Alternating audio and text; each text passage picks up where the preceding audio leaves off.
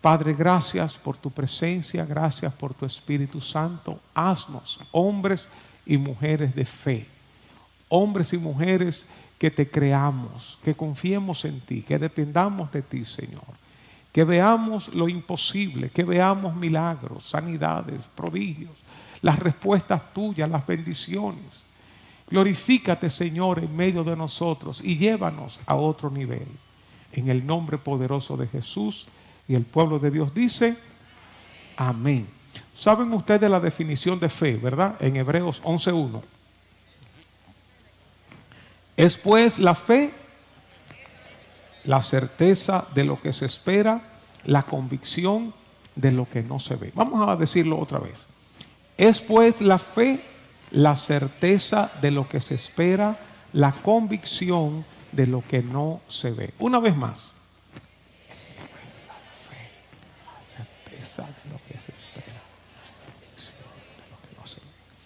El jueves antes pasado, yo estuve hablando acerca de la fe, les animo, les recomiendo, les ordeno, les, mando que busquen ese mensaje y que lo escuchen, que lo escuchen varias veces. Yo creo que Dios está trayendo revelación en cuanto a la fe. Eso fue no este jueves pasado, que fue maravilloso, la iglesia del pastor Mesina, tremendo fue este tiempo con tremendos mensajes, todo. Santa Valera, bueno, tremendo, tremendo tiempo. Pero el jueves anterior estuve compartiendo acerca de la fe, que se conecta con lo que vamos a hablar hoy. De lo que hablamos ese jueves, voy a dar un, un repasito. Vimos el Evangelio de Juan capítulo 11 cuando muere Lázaro y Jesús dio una gran clave acerca de la fe cuando Marta vino y le dijo, Señor, si hubieras estado aquí, mi hermano no hubiera muerto. Y él le dijo, no te he dicho que si crees, verás la gloria de Dios. Aquí hay un, un principio. Para ver, hay que creer. El que no cree, no ve.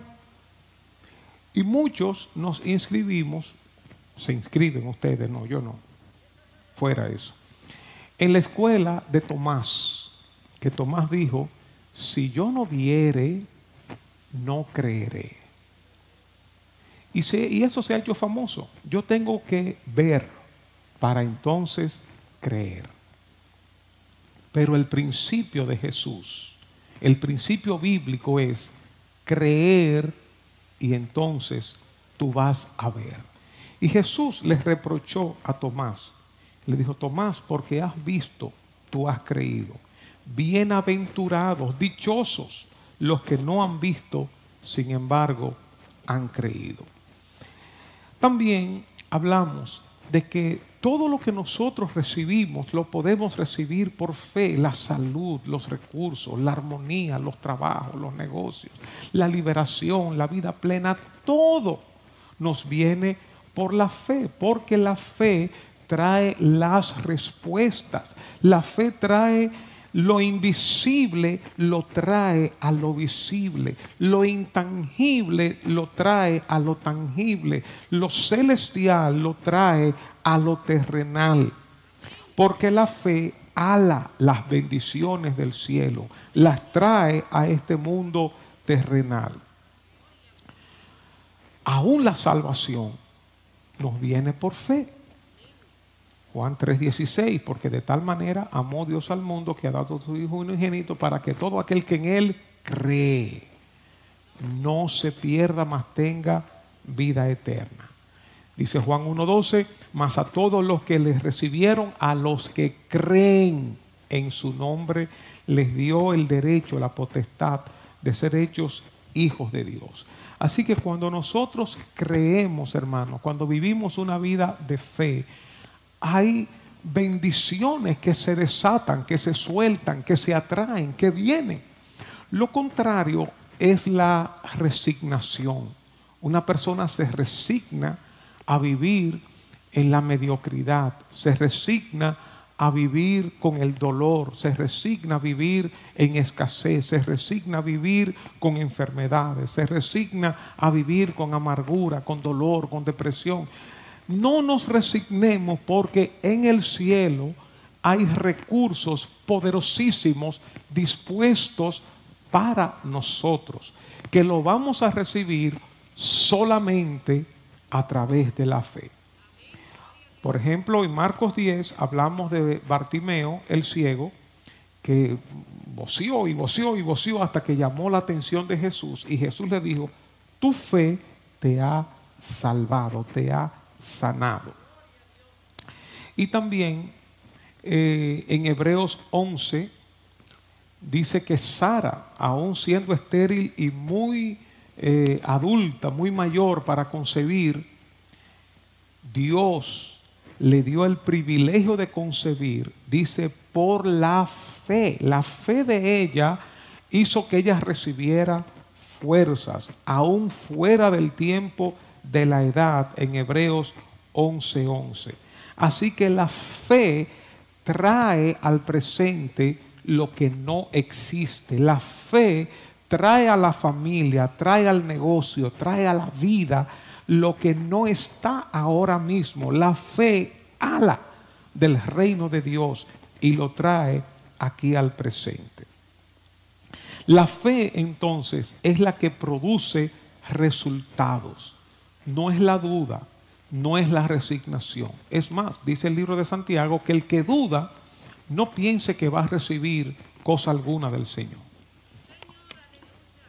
Vimos también en Mateo 17 como un hombre con su hijo eh, echando espumarajo y con un demonio, y los discípulos trataron de liberarlo, pero no pudieron.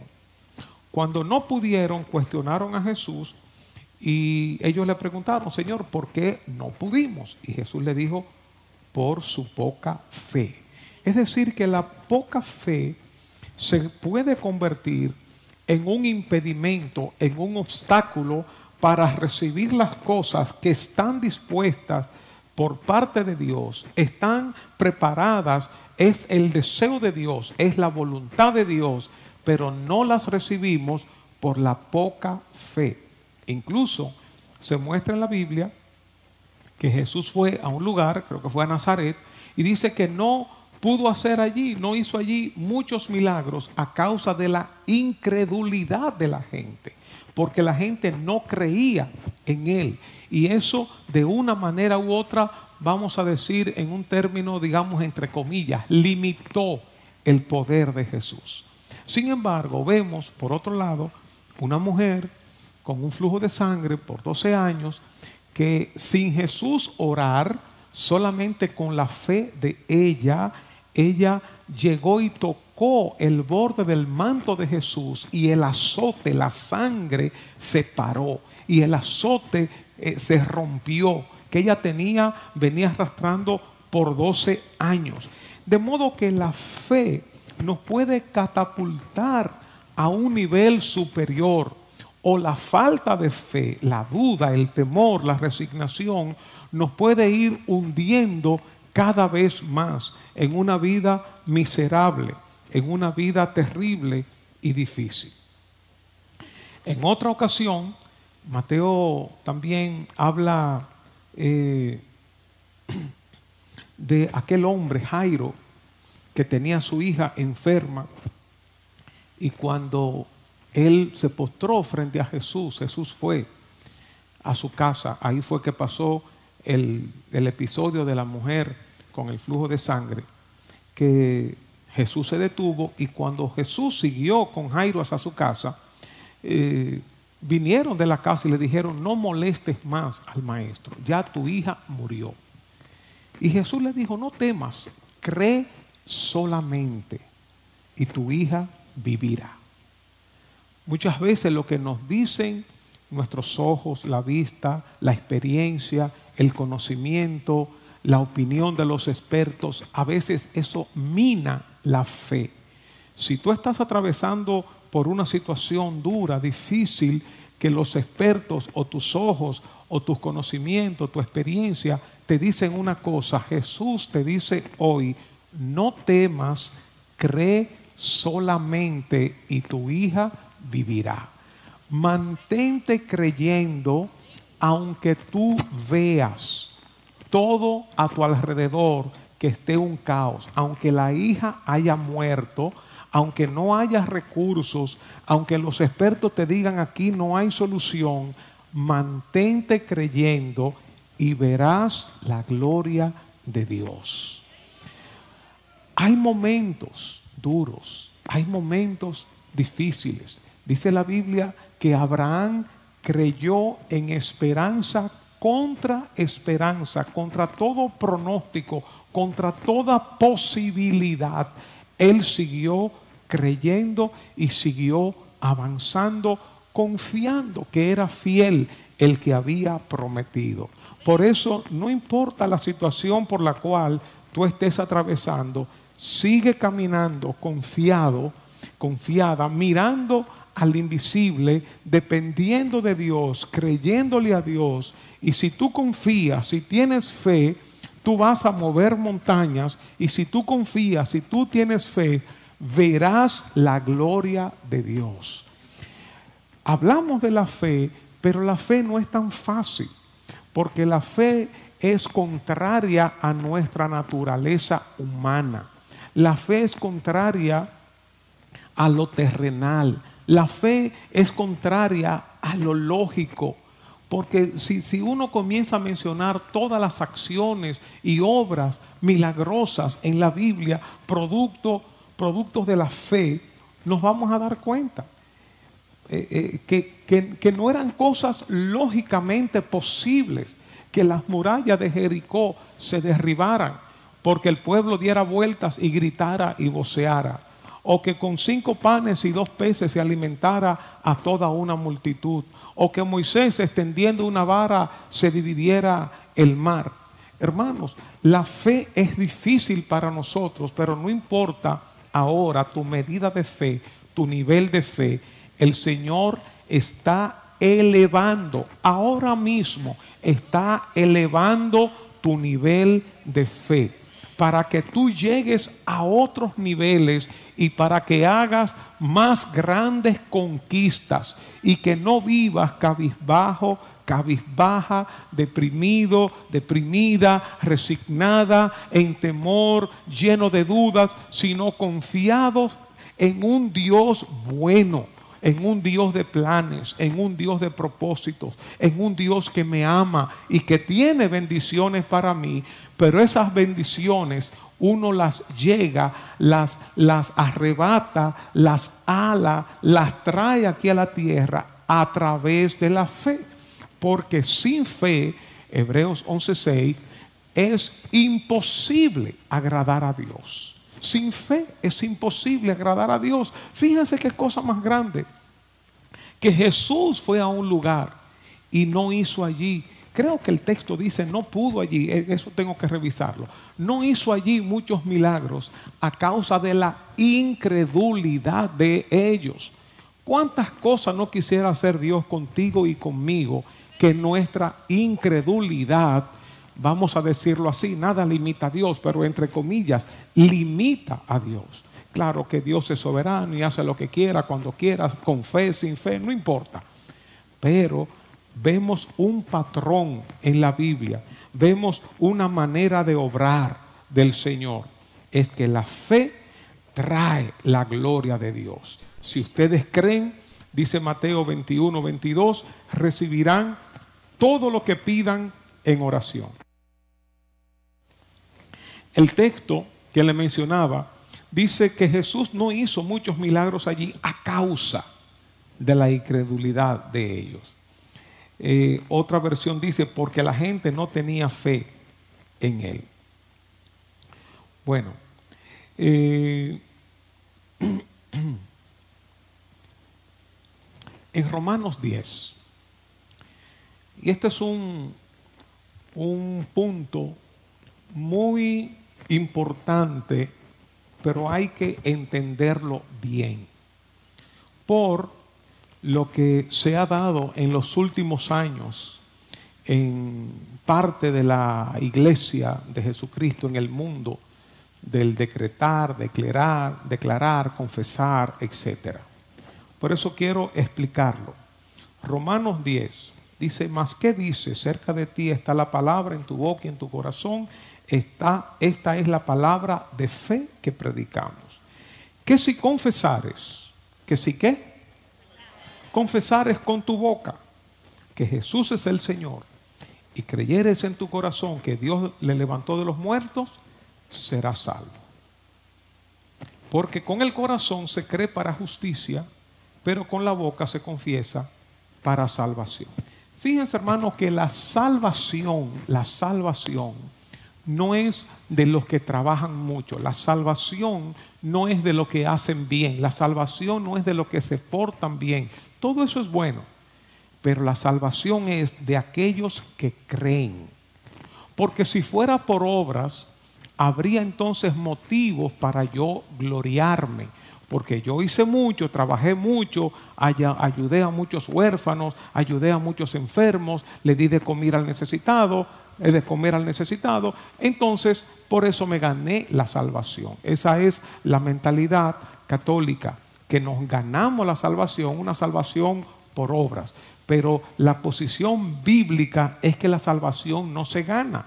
La salvación es un regalo de Dios. Ya Dios lo pagó todo en Cristo Jesús al enviarlo a morir por nuestros pecados. Y lo único que nosotros tenemos que hacer ahora es tener fe, creer. Dice entonces, cerca de ti está esta palabra. Con el corazón tú crees para justicia, pero con la boca se confiesa para salvación. Por eso lo que creemos debe también confesarse. Lo que creemos en el corazón debe declararse. Lo que creemos debe decirse. Ahora decíamos el jueves antepasado que esa fe, ese creer en el corazón, no es un creer hueco, no es un creer vacío, es un creer que se sustenta en lo que Dios dice. Por eso estamos en contra del declarar y decretar por el simple hecho de declarar y decretar. Porque no es declarar y decretar como que nosotros estamos mandando a Dios. No, Dios ya habla, lo que Él habla, yo lo creo y lo que yo creo, lo declaro, lo confieso y entonces viene el milagro. Pero todo se origina en Dios, no es en una mentalidad positiva, no es decir, yo estoy bien, yo estoy bien, yo estoy, no es una mentalidad positiva eh, que yo voy a transmitir eh, una actitud positiva. Eso, eso puede tener su valor, pero nosotros como cristianos, cuando hablamos de confesar, cuando hablamos de declarar, estamos declarando lo que creemos y lo que creemos se fundamenta en lo que Dios ha dicho. Por eso es importante mantenerse en contacto con Dios para saber qué Dios está diciendo. Ahí está la clave saber qué Dios está diciendo. Y recuérdense que hace varios cultos atrás estábamos hablando de ser llenos del conocimiento de la voluntad de Dios en toda sabiduría e inteligencia espiritual. Ahora, para declararlo, ahí hay un riesgo. Para declararlo se requiere valentía. Hay que atreverse. Entonces, la fe se sustenta en lo que Dios dice, su carácter, su verdad, su fidelidad. Lo que Él dice es verdad. Y lo que Él dice, entonces yo lo declaro. Primero yo lo creo y después yo lo declaro y lo confieso. Y eso requiere valentía. Miren, yo pienso en Primera de Samuel 17, cuando David se enfrentó a Goliat. Que ahí hubo no solamente una fe en el corazón, esta fe en David fue creciendo y fue pasando de situaciones en situaciones, cuando se enfrentaba con un oso, con un león, en los peligros, cuidando las ovejas, pero llegó un momento que se enfrentó a un gigante en un momento clave de su vida. Y cuando David se enfrentó a este filisteo, a este Goliat, a este gigante, él dijo en 1 Samuel 17, 45, Tú vienes a mí con espada y jabalina, mas yo vengo a ti en el nombre de Jehová de los ejércitos, el Dios de los escuadrones de Israel, a quien tú has provocado. Jehová te entregará hoy en mi mano y yo te venceré y te cortaré la cabeza y daré hoy los cuerpos de los, los cuerpos de los filisteos a las aves del cielo y a las bestias de la tierra y toda la tierra sabrá que hay Dios en Israel y toda esta congregación eh, y sabrá toda esta congregación que Jehová nos salva con espada y con lanza, porque de Jehová es la batalla y Él os entregará en nuestras manos. Hermanos, tú siendo un jovencito, chiquito, buen mocito, frente a un gigante poderosamente armado, hay que tener fe en el corazón. Hay que haber recibido una palabra de Dios. Eh, eh, eso no era que David era un, dominicano, que somos aguajeros, ¿verdad? Y dijo, no, no, no, tú no me conoces, tú no sabes quién soy yo, pero mentiras, que somos cobardísimos. No era un aguajero, no era un allantoso. David no estaba allantando a Goliat, no lo estaba eh, tratando de intimidar a ver si. No, no, no, no. David tenía una palabra en su corazón y sabía y dijo la palabra. ¿Entienden, hermanos? Pero hay una comunión con Dios, que esa comunión con Dios te lleva a conocer lo que Dios dice y cuando tú eh, eh, conoces lo que Dios dice, lo crees y cuando lo crees, lo proclama. Las declaraciones o actos de valentía, de riesgo, son la última parte de la fe para desatar los milagros de Dios, las acciones de Dios estos actos de riesgo, de fe, de valentía. Ustedes se imaginan, David hablando ahí eh, de sí mismo, yo te cortaré la cabeza y yo haré de ti, y venga Goliat y lo agarre y lo, y lo revuelva como un pollo. ¡Pum! ¿Qué es lo que tú estás hablando, muchachito viejo? Queda en la fe.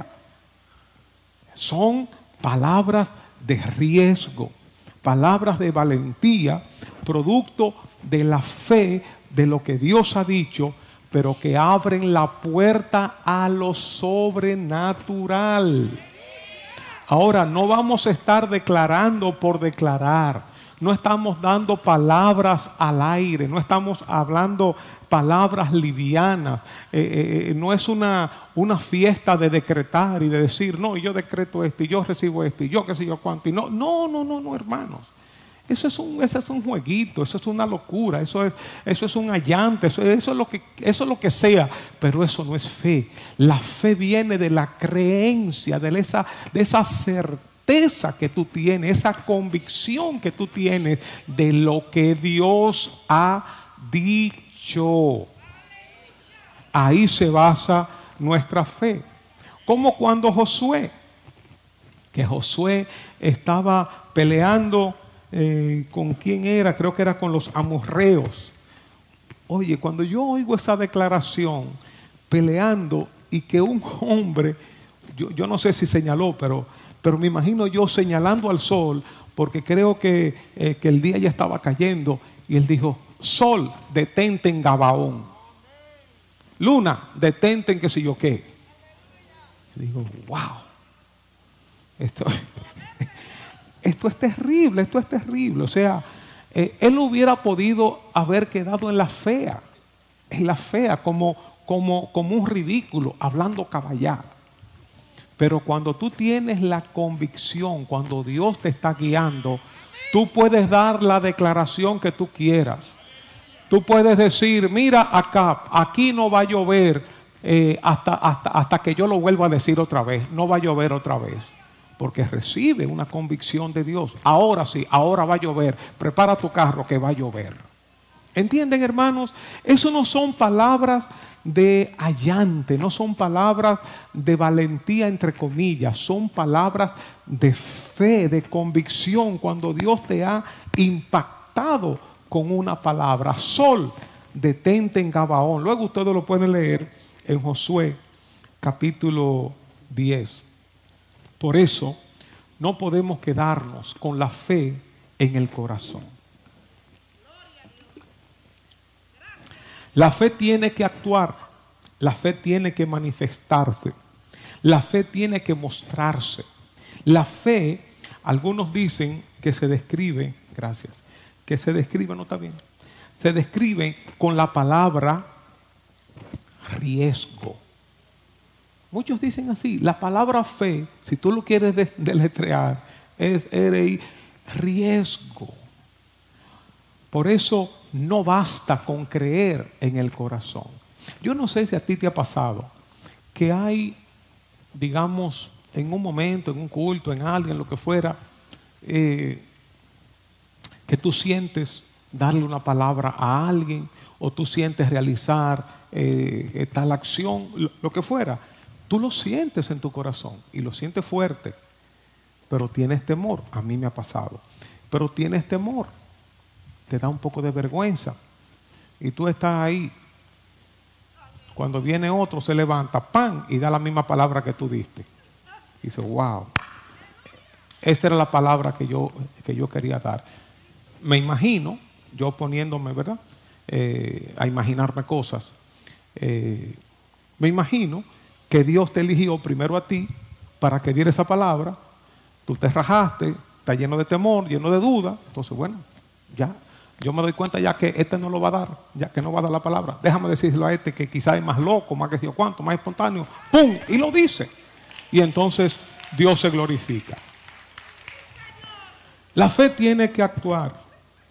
Y ahí es donde nos toma el temor porque no queremos quedar la fea, no queremos quedar mal. Ustedes se imaginan a un David diciendo, y yo te cortaré la cabeza, y yo haré de ti.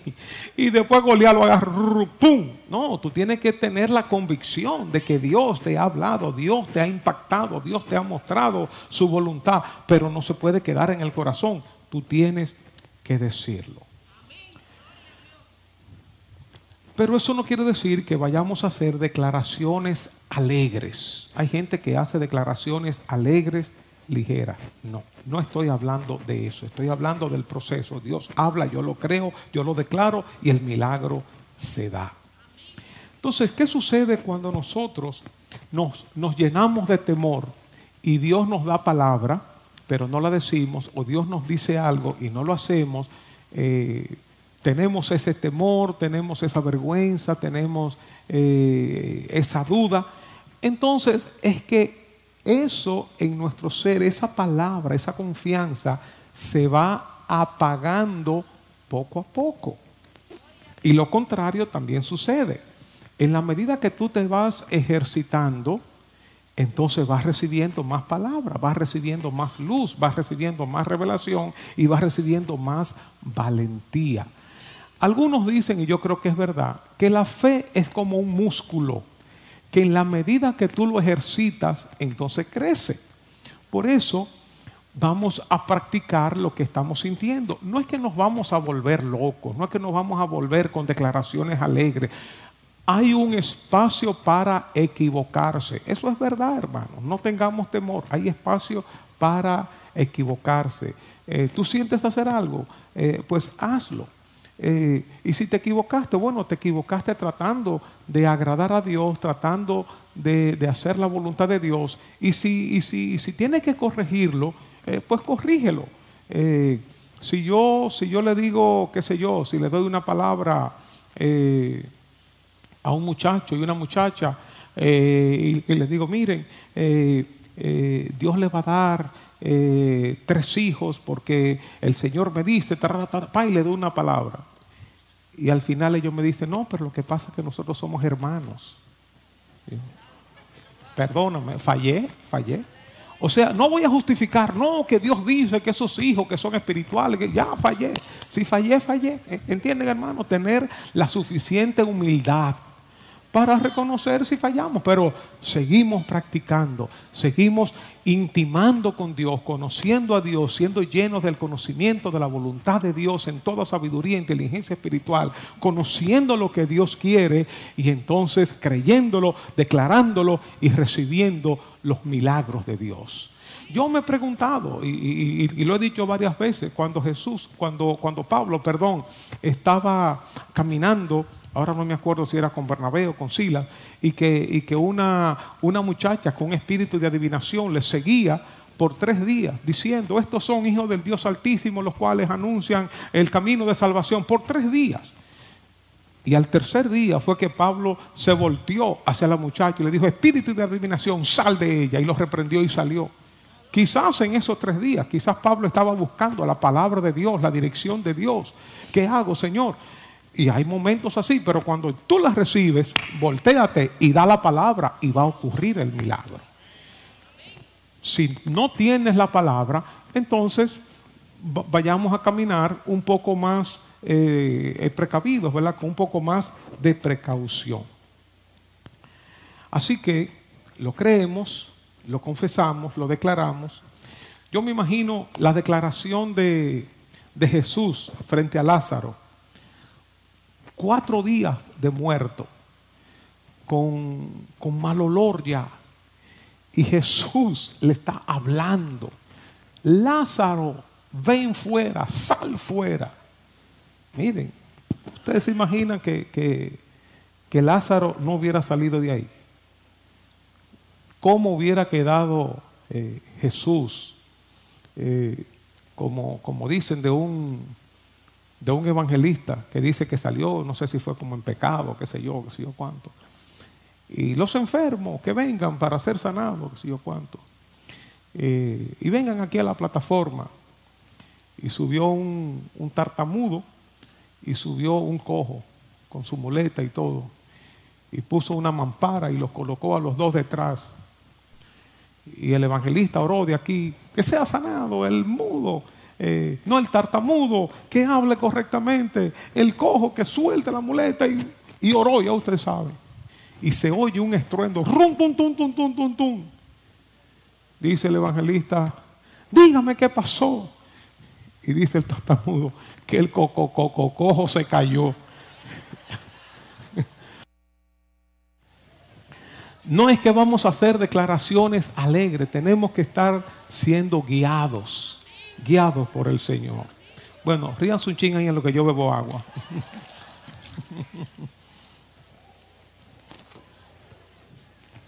¿Se imaginan ustedes a Bartimeo? Un hombre ciego, voceando, voceando, pero ya él tenía una convicción. Fíjense que si tenía una convicción tan grande que Jesús le dice, tu fe te ha sanado. O sea, no, no fue yo te sané, tu fe te ha sanado. Personas que alan del cielo como esa mujer del flujo de sangre, que alan las bendiciones del cielo sin Jesús tener que orar por ellos. Sin no, conforme a tu fe, decía él, te va a ser hecho. O aquellos judíos rodeando los muros de Jericó en Josué capítulo 6 Dice que el pueblo gritó y los sacerdotes tocaron las bocinas. Y aconteció que cuando el pueblo hubo oído el sonido de la bocina, gritó con gran vocerío y el muro se derrumbó.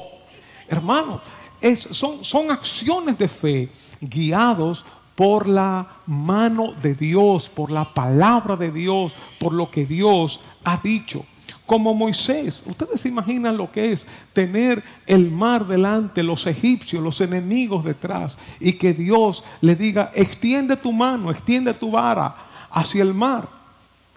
Wow, es, es, un momento decisivo, un momento duro, pero cuando Él extendió, dice en Éxodo capítulo 14, y tú alza tu vara y extiende tu mano sobre el mar y divídelo entre y entre los hijos de Israel por en medio del mar en seco. Y versículo 21 dice, y extendió Moisés su mano sobre el mar e hizo Jehová que el mar se retirase. Fíjense la combinación. Moisés extiende su mano y Jehová divide el mar. Es la acción tuya y la acción de Dios. Tú evangelizas a alguien y Dios lo salva.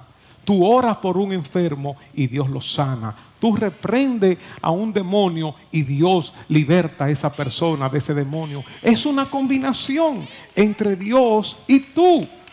Todo, todo viene por la fe.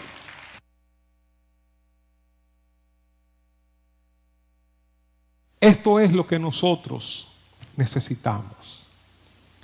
Creo que la medida de fe, y con esto quiero concluir, creo que la medida de fe va a aumentar en muchos de nosotros que estemos dispuestos a pagar el precio de oír a Dios, tener intimidad con Dios, creerlo en el corazón y declararlo. Creo que la medida de fe, si pudiéramos ahora tener un fenómetro, algo así, un medidor de fe, un fenómetro, un medidor de fe, a ver en cuánto está la fe nuestra ahora mismo. Y de aquí a un par de semanas o a un par de meses, en cuánto estará nuestro nivel de fe.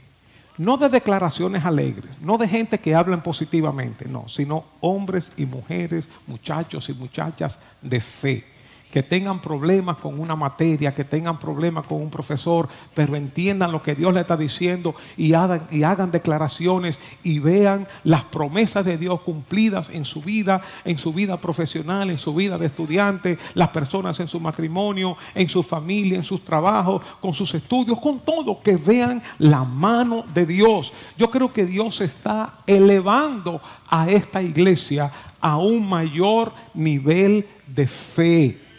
Dios está elevando a esta iglesia, hermanos. Yo siento esto como, como si fuera un elevador. Métete ahí como una nave que se está elevando. Métete ahí, no te quedes en tierra andando en lo natural, andando en lo terrenal, andando en lo lógico. Métete ahí en el elevador, métete en esta nave que vamos para arriba a creerle a Dios. Vamos para arriba para ver la manifestación, los músicos, los adoradores para ver la manifestación de Dios. Dios tiene grandes cosas para nosotros. El que se acerca a Dios tiene que creer que le hay y que Él es galardonador de los que le buscan. Dios es un Dios de proezas, Dios es un Dios de maravillas, pero dice la Biblia que sin fe es imposible